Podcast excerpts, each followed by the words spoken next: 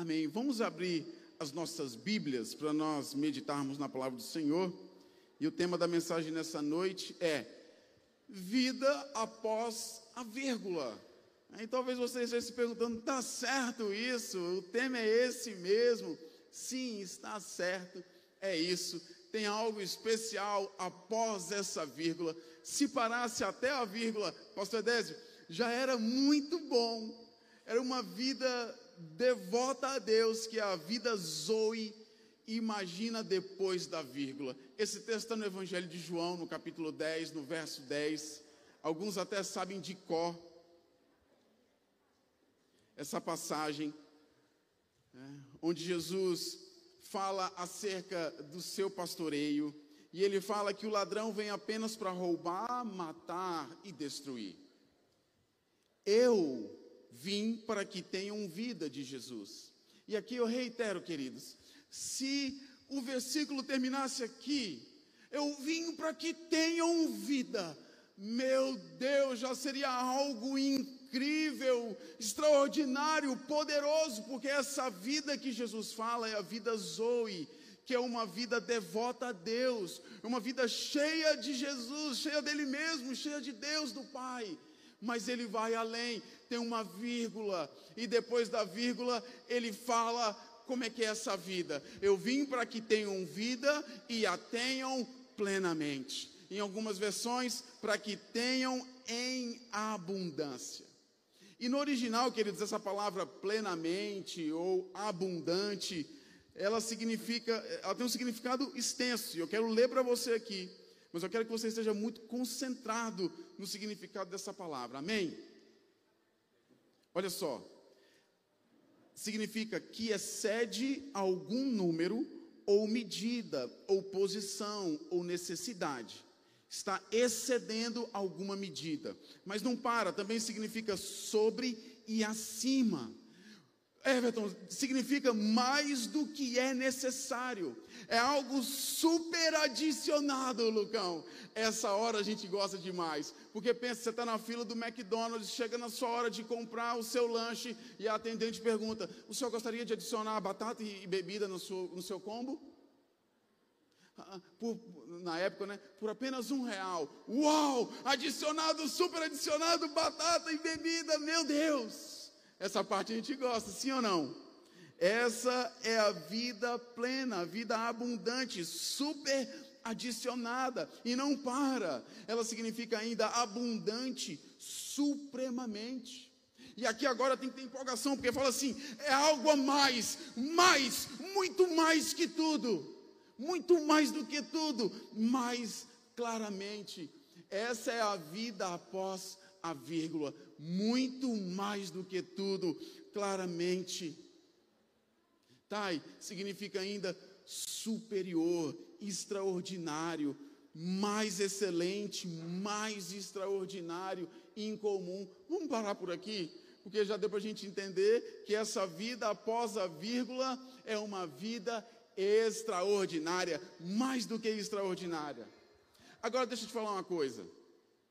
Isso não tem a ver apenas com coisas, com ouro, com prata, com riquezas, com conquistas, com realizações.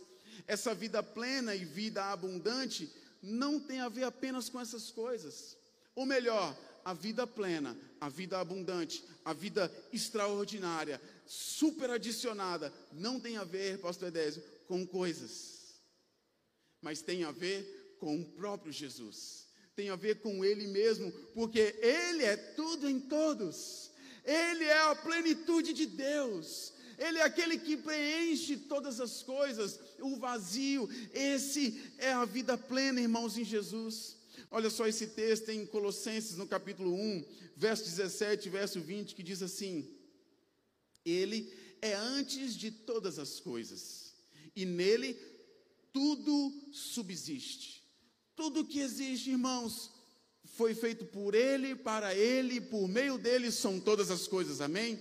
Esse é o nosso Jesus, o grandão, o poderoso, nele tudo subsiste. Ele é o cabeça do corpo que é a igreja. É o princípio e o primogênito dentre os mortos, para que em tudo tenha a supremacia. Quem é que tem a supremacia de todas as coisas, irmãos? Jesus. Ele é a supremacia. Pois foi do agrado de Deus que nele habitasse toda a plenitude. Diga, plenitude. Está em Cristo essa plenitude por meio da igreja, ele derrama também por meio da igreja, habitasse toda a plenitude, e por meio dele reconciliasse consigo todas as coisas, tanto as que estão na terra quanto as que estão nos céus, estabelecendo a paz pelo seu sangue derramado na cruz. Ele é tudo, queridos.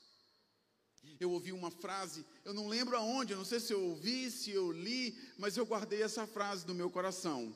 Essa frase diz assim, ó: Você pode perder tudo. Você pode ter perdido tudo nessa vida. Mas se você não perdeu a fé, então você não perdeu nada. Eu vou repetir. Você pode perder tudo, irmãos, nessa vida. E a Bíblia diz que o mundo inteiro jaz no maligno. Perceba essa vida abundante, essa vida plena, como eu falei, não estão nas coisas, estão em Cristo. Por isso que se você perder todas as coisas, mas se você não perder a fé, então você não perdeu nada. Você continua pleno e tendo todas as coisas, porque se você tem a fé, você tem a Jesus Cristo. E se você tem a Jesus Cristo, você tem tudo o que você precisa independente das circunstâncias, independente do governo, independente da economia, independente das guerras, independente de qualquer coisa, qualquer fator externo, irmãos. Se nós mantivermos a fé, então nós temos tudo, não perdemos nada. O próprio Jesus falou isso no Evangelho de Marcos, no capítulo 8, verso 36. E ele falou: Pois que adianta o homem ganhar o mundo inteiro e perder a sua alma. Nós andamos ansiosos, inquietos, agitados de um lado para o outro, sabe, nessa correria, nessa loucura. E o Senhor nos, nos, nos delegou para que nós trabalhássemos, o Senhor nos dotou de capacidade, de inteligência para dominar a terra, para sujeitar a terra, para extrair dela recursos, riquezas. Sim, mas isso não é o mais importante. Porque louco é o homem que faz planos, eu vou ampliar os meus celeiros, eu vou, eu vou guardar mais, eu vou juntar mais, porque nós não sabemos o dia do amanhã.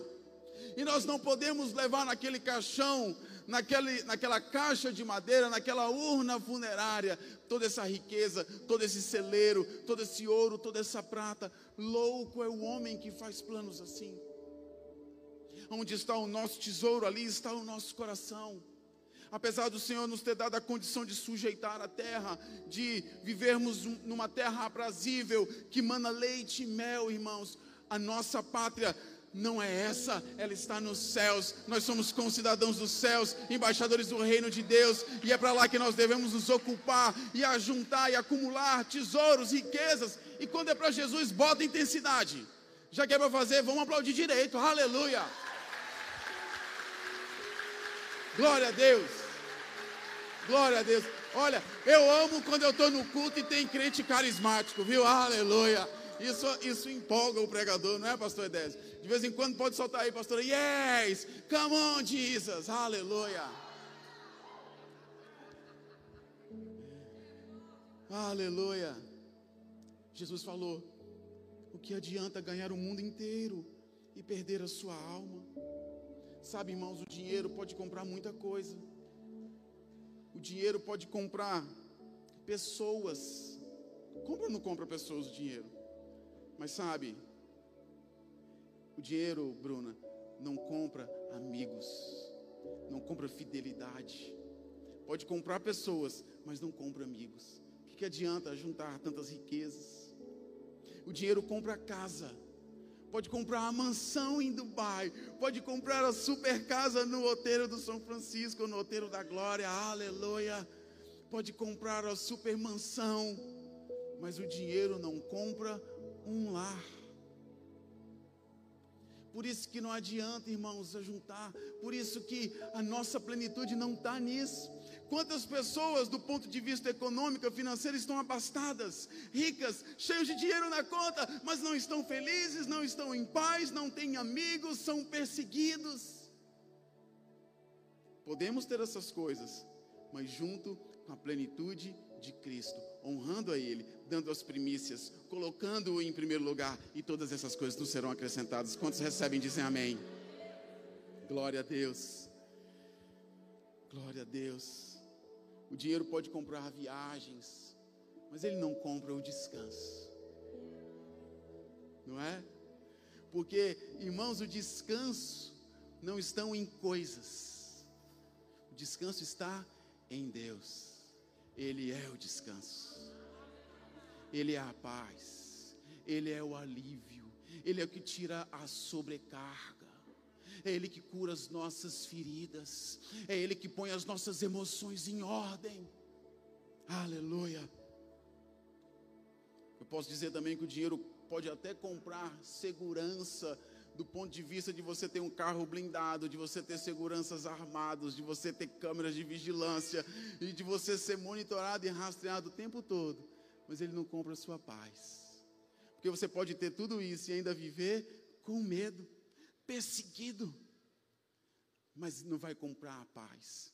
Essas coisas só na vida após a vírgula. Só naqueles que vêm após Jesus. Aleluia, se eu perder tudo, mas não perder a minha fé, então eu não perdi nada.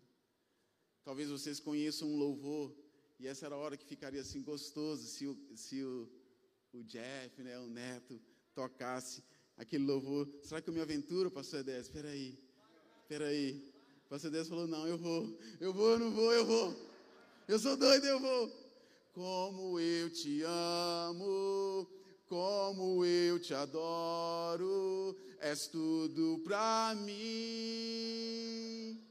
Aí depois ele diz assim, ó: Podem me tirar o ouro e a prata, a minha casa, minha família e os meus amigos, só não me tirem, meu Senhor. Será que nós podemos cantar esse louvor? Yes, come on! Será que dá para a gente cantar? Puxa vida, como eu te amo, como eu te adoro. Essa tem que ser uma expressão genuína do nosso coração. Ninguém esperava, irmãos, que fosse explodir uma guerra lá no leste europeu. Aqueles cidadãos estavam comprando, vendendo, casamento, se dando em casamento, fazendo tantas coisas, prosperando, empreendendo. Num belo dia ouviram rumores de guerra. Será que vai acontecer? Não vai? Esse cara não, esse cara não é louco de fazer isso. Esse Putin, ele não, mas ele fez. Estourou uma guerra, centenas de pessoas estão morrendo, centenas de pessoas estão perdendo suas casas, centenas de pessoas estão perdendo suas famílias, perderam seus negócios. Quem sabe estão padecendo, necessitando de comida, de abrigo, de roupa. Nós não sabemos. Por isso, irmãos, o nosso coração não tem que estar em coisas. A nossa plenitude não está nessa terra, naquilo que é perecível, que é passageiro, que a traça corrói, a ferrugem destrói a nossa plenitude, essa vida super adicionada, mais que extraordinária, mais do que excelente, nunca vai estar em coisas. Eu já conversei, irmãos, com pessoas lindas, maravilhosas, pessoas com uma super formação acadêmica, pessoas prosperando na sua profissão, economicamente, pessoas belíssimas em seu corpo, mas ainda assim doentes da alma depressivas, ansiosas, machucadas, feridas. E quanto mais vê as coisas, mais deseja, porque acha que ali, no final daquele arco-íris, é que tem um pote de ouro que vai realizar a sua vida, que vai tornar a sua vida leve, linda e plena. Mas não é no final do arco-íris, irmãos, é em Jesus Cristo, é na cruz, é aos pés do Cordeiro, ali nós temos a vida plena. Por isso eu posso dizer: pode me tirar o ouro, a prata Tira tudo, só não me tira o meu Senhor.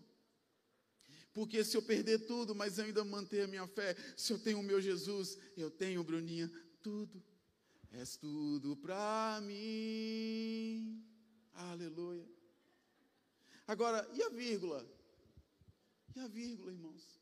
A vírgula na gramática, ela, ela representa uma pausa ligeira, que é usada para separar elementos dentro de uma frase e separar orações. O pessoal da gramática, se tem algum professor aqui, vai corroborar com isso.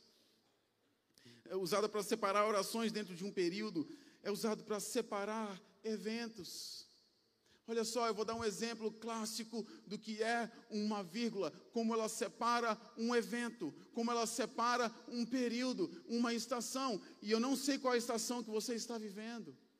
Talvez assim como eu, você esteja vivendo uma estação de renúncia, uma estação eh, talvez de deserto, não sei, irmãos. Cada um aqui tem a sua estação, cada um está seu, na sua pausa ligeira, na sua vírgula. E ainda bem que é ligeira. Aleluia. Porque Deus não nos prova além daquilo que nós podemos suportar. E juntamente com a aprovação, Ele ainda nos dá a válvula de escape. Essa é a hora que você tem que dar um glória a Deus, um aleluia. É uma pausa ligeira e o salmista sabe disso. E ele falou assim no Salmo 35, ele falou assim, ó, o choro pode durar uma noite, vírgula, pausa ligeira. Muda agora, muda agora a oração. Mas a alegria vem pela manhã. Quantos estão chorando? Quantos estão no momento difícil, angustiados? Pela economia, pela inflação, as coisas que aumentam, e parece que não está dando mais conta, parece que o orçamento não fecha, e é aquela, aquela confusão, aquela coisa. Mas ei, deixa eu te falar uma coisa: você tem Jesus, Ele vai te colocar no trilho. Fica firme, não desanima, não. O choro pode durar uma noite, mas a alegria vem pela manhã. Quais são as vírgulas da sua vida? Qual é o momento da sua vida agora? Irmãos, nessa vida, nessa jornada, tem os perigos. Vocês lembram do texto básico que eu comecei lendo de João 10, 10? Que diz: O ladrão vem apenas para roubar, matar e destruir. Tem perigo, pastora Cristina, nessa terra? Tem perigo. A Bíblia diz que nós andamos, que o inimigo das nossas almas anda como leão que ruge ao nosso derredor, querendo nos tragar. Tem perigo ou não tem? Davi estava apacentando as ovelhas do seu pai, lá no pasto, no aprisco, e aí aparecia ursos, apareciam leões. Tem perigo, sim ou não? Tem perigos, irmãos. Jesus ele mostra isso para nós, tem os perigos, mas sabe, aquele que está nos chamando, nos convidando, eu quero chamar o Ministério de Louvor para cá, aquele que está nos chamando a passar pela porta das ovelhas, ele garante a nossa segurança. Ele garante a nossa plenitude, Ele garante a nossa vida. Ele nunca perdeu uma batalha de Gênesis Apocalipse. Ele é o El Shaddai, o Todo-Poderoso. Ele é o Jeová Sabaote, o Senhor dos Exércitos. Ele é poderoso, irmãos. Ele é poderoso. Ele não perde uma guerra, uma batalha. E Ele está falando: vem para cá. Nádia, passa por essa porta. Vem aqui. Pode vir o leão, pode vir o urso, mas quem prometeu, garante, Ele está aqui, Ele, ele, ele nos chama para nos colocar debaixo das Suas asas. Como Ele quis, irmãos, nos colocar debaixo das Suas asas, como uma galinha faz com seus filhotes para protegê-lo, para nos proteger. Só que nós somos rebeldes, nos encantamos com as coisas desse mundo, com os banquetes, com os convites e, e saímos do colo do Senhor, mas nessa noite ele, ele nos chama: vem para cá, passa por essa porta, fica aqui pertinho de mim. Os, dos que o Senhor me deu, eu não perdi nenhum. O Senhor não perde nenhum, queridos. Amém? Aleluia. A plenitude não está na ausência de riscos, como eu tenho falado aqui nessa noite, não está, a plenitude não está na ausência, porque tem os riscos, nós citamos os exemplos aqui, mas a plenitude reside no fato de quem está conosco, quem está do nosso lado. É o Emanuel, é o Deus conosco, é o grande eu sou, então ali nós temos a plenitude. Ainda que passemos pelas adversidades, ainda que passemos pelos desertos, ainda que passemos pelas adversidades, mas Ele está ali e Ele é tudo para mim. Amém. Aleluia. Então, deixa Jesus te guardar. Entra no aprisco de Jesus. Olha só esse, esse texto no verso 9 desse mesmo Evangelho de João, do capítulo 10, um versículo antes, o versículo 9, é o versículo que diz assim: Palavras de Jesus, tá? E ele fala assim: Ó, eu sou a porta. Quem entra por mim será salvo. Quem aqui já passou por essa porta? Sabe, eu não sei qual é a sua estação, eu não sei qual é a vírgula, eu não sei qual é a pausa. Ela pode ser ligeira se você correr para os braços de Jesus. Se você decididamente passar por essa porta. Sim, Jesus, eu quero passar por essa porta. Eu vou repetir: eu sou a porta. Quem entra por mim será salvo. Isso é plenitude, isso é vida eterna, irmãos. Isso não é passageiro, isso não é efêmero. Nada pode destruir isso. Nada pode te roubar esse direito, nada pode te roubar quando você decide passar por essa porta e fazer parte desse aprisco. Talvez eu tenha falado com pessoas que estejam sofrendo nos últimos dias. Talvez alguém que nos visita aqui nessa noite tenha até pensado em desistir da vida. Alguém que não suporta mais os fardos que não suporta mais as lutas, que não suporta mais as adversidades, que não enxerga mais uma luz no fim do túnel. Pressões, guerras exteriores e interiores. Só você e Deus sabem qual é o momento, qual é a estação, o que, que você está passando, o que, que você está vivendo. Mas você entendeu nessa noite que existe uma plenitude. Existe um lugar que não são nas coisas, que não depende de nada. Talvez você tenha, talvez você tenha buscado isso nas bebidas, talvez você tenha buscado isso nas drogas, talvez você tenha buscado essa plenitude nos relacionamentos, no parceiro, no homem ideal, na mulher ideal, mas você nunca encontrou. Talvez você tenha buscado essa plenitude no corpo ideal, nas cirurgias, na, nas academias e nos procedimentos estéticos, mas invariavelmente você descobre que precisa de mais um procedimento. E você não suporta mais, porque no fundo, no fundo, não é isso que te alimenta, não é isso que te sustenta, mas você não sabe e você está buscando em coisas. Mas o Espírito Santo nos diz essa noite: para de buscar entre os mortos aquele que vive, para de buscar em coisas, para de buscar em objetos, para de buscar, busca em Deus. Mas existe uma forma, se você, você talvez está passando por essas lutas, às vezes é no seu casamento, às vezes é com um filho, às vezes é no seu trabalho, você pode ter ficado desempregado. Talvez você não conseguiu pagar o seu aluguel. Talvez você está tendo que vender as suas coisas.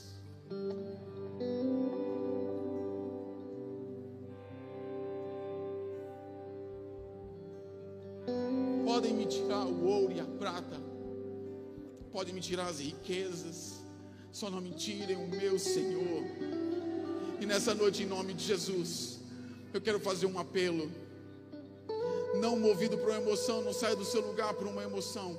Mas se você entendeu, e só se você entendeu verdadeiramente que Jesus é a porta para a vida eterna, que Ele é a plenitude, eu quero te convidar a sair do seu lugar e vir aqui na frente. Eu quero orar por você. Como igreja do Senhor, nós queremos nos alegrar, celebrar. Toda vez que há um arrependimento, toda vez que há uma confissão, é festa, irmãos, nos céus é festa, porque Deus não tem prazer no infortúnio, não tem prazer na desgraça, nas adversidades, mas como filhos amados, Ele, Ele quer nos colocar debaixo das tuas asas. E Ele te chama nessa noite. Se você é um desses que está aqui e está se sentindo angustiado, se seu peito está apertado, se sua voz está embargada, se sua mente está embotada, eu quero te chamar. Se derrama na presença do Senhor. Talvez você que já entregou a sua vida a Cristo, mas você está passando pelas prensas, está passando pelas renúncias, está passando pelas provas, e você entendeu que a plenitude está em Cristo, eu quero te convidar a passar pela porta novamente. E vem, entra no aprisco, profeticamente, criativamente, sai do seu lugar, atravessa a porta e fica nesse aprisco, nessa geografia, nessa região de proteção de guarda de Deus, não dormita o guarda de Israel. Talvez todos estejam com a vida muito em paz, muito boa, mas se você está passando pelas provas e pelas adversidades e necessita de Jesus, necessita de um, de um batismo de fé, necessita ir além, necessita ser guardado por Ele, ser tocado por Jesus, atravessa a porta. Enquanto nós ministramos esse louvor, você pode fazer isso. Aleluia.